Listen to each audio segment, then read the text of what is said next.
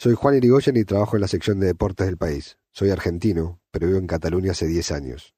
Llega un momento, cuando eres inmigrante, en que tu identidad queda en jaque. Ese sentimiento se ha agudizado desde que nació hace 10 meses mi hija Greta. Con mi mujer pactamos un nombre que se pronunciara igual en dos castellanos, es decir, ni Cecilia ni Azucena, para que no tenga conflicto de identidad. Para eso ya teníamos el mío, que me he quedado emocionalmente atrapado en el medio del Atlántico, y ahora me niego a perder mis palabras. Sé que es una misión complicada, pero al menos dejo constancia de mi esfuerzo en esta crónica. La casa de mi abuela era un aguantadero, lo que en España sería un escondite de ladrones. Lo era al menos para mis hermanos y para mí.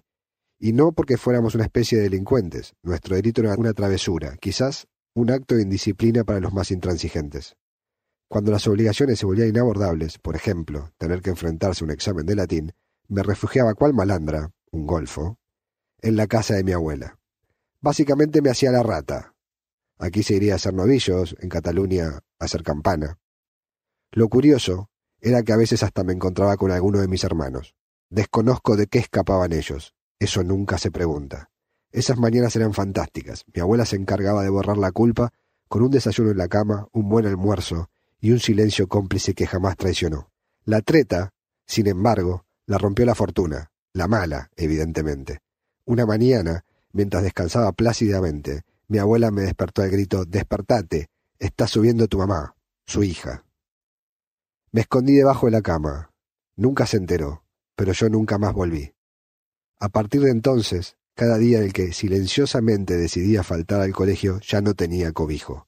Deambulaba por Buenos Aires, aburrido, cansado de perder dinero en los fichines, las maquinitas. A veces, lo más deprimente de la adolescencia es que sos, eres, adolescente.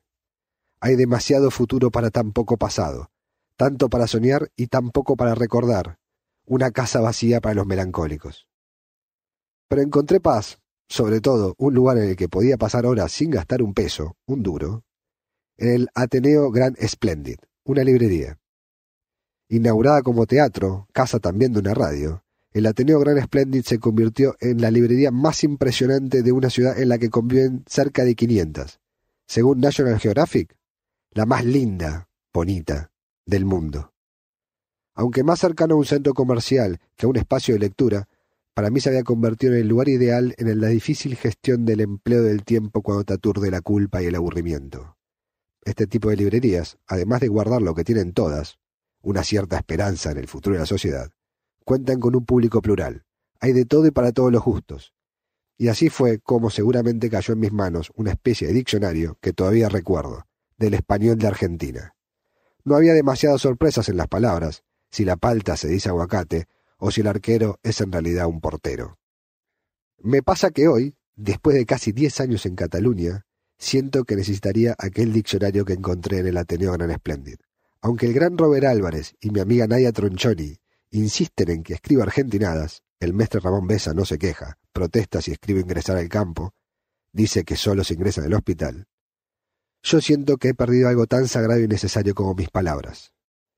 Creo que los argentinos somos los más originales en la utilización de los neologismos, apunta Jorge Valdano, que lleva 45 años en España. Me pasa que a veces tengo que llamar a mi amigo, el cineasta Martín Roca, para preguntarle cómo se dice tal cosa en Argentina. No me da vergüenza desnudar mi olvido con él. Es argentino y sabe, como yo, que no hay amnesia más cruel que el paso del tiempo. Sé, en cualquier caso, que no estoy solo en esta lucha. Hay cerca de cien mil argentinos en España. He perdido las palabras pero no el acento, se consuela Valdano. La invasión argentina en España nos da cierto respiro. Prácticamente no hace falta explicar la palabra laburo, trabajo, ni boludo, tonto.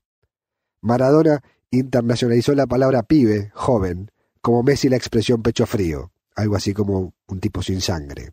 Los argentinismos en el fútbol suenan bien, como los españolismos en los toros, hay una autoridad implícita en el lenguaje que seguramente se fundamenta en que tenemos a Di Stefano, Maradona y Messi.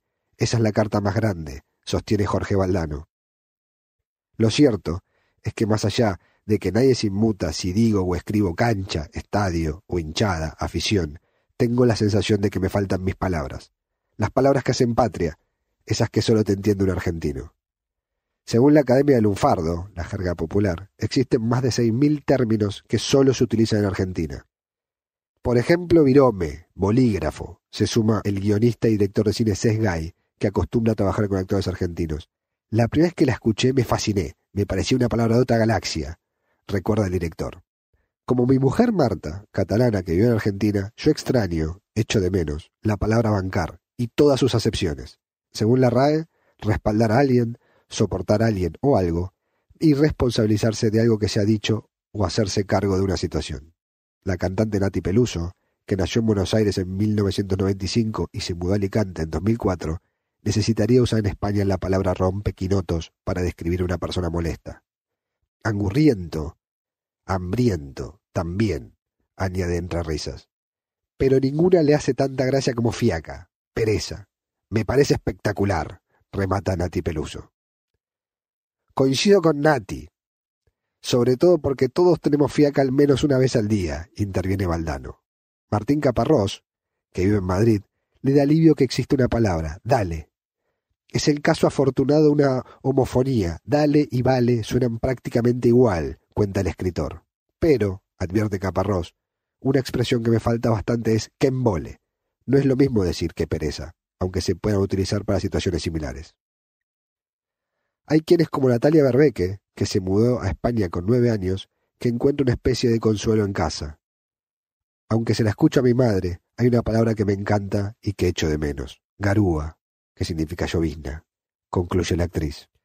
Siento que cuando te falta una palabra se te pierde un pedacito de tu historia y te obliga a pensar. Siempre lo tuve que hacer antes de escribir, ahora también para hablar. Maldita desgracia, eso de pensar antes de hablar. ¿Cómo se decía esto en Argentina? ¿O en España existe esta palabra? me pregunto. Muchas veces también lo hago porque mi mujer no me deja insultar delante de mi hija Greta, pero esencialmente lo hago para disimular que poco a poco he dejado de pertenecer a Buenos Aires, cuando lamentablemente sé que nunca voy a pertenecer a España. Y no me queda más consuelo que quejarme. La palabra que me parió.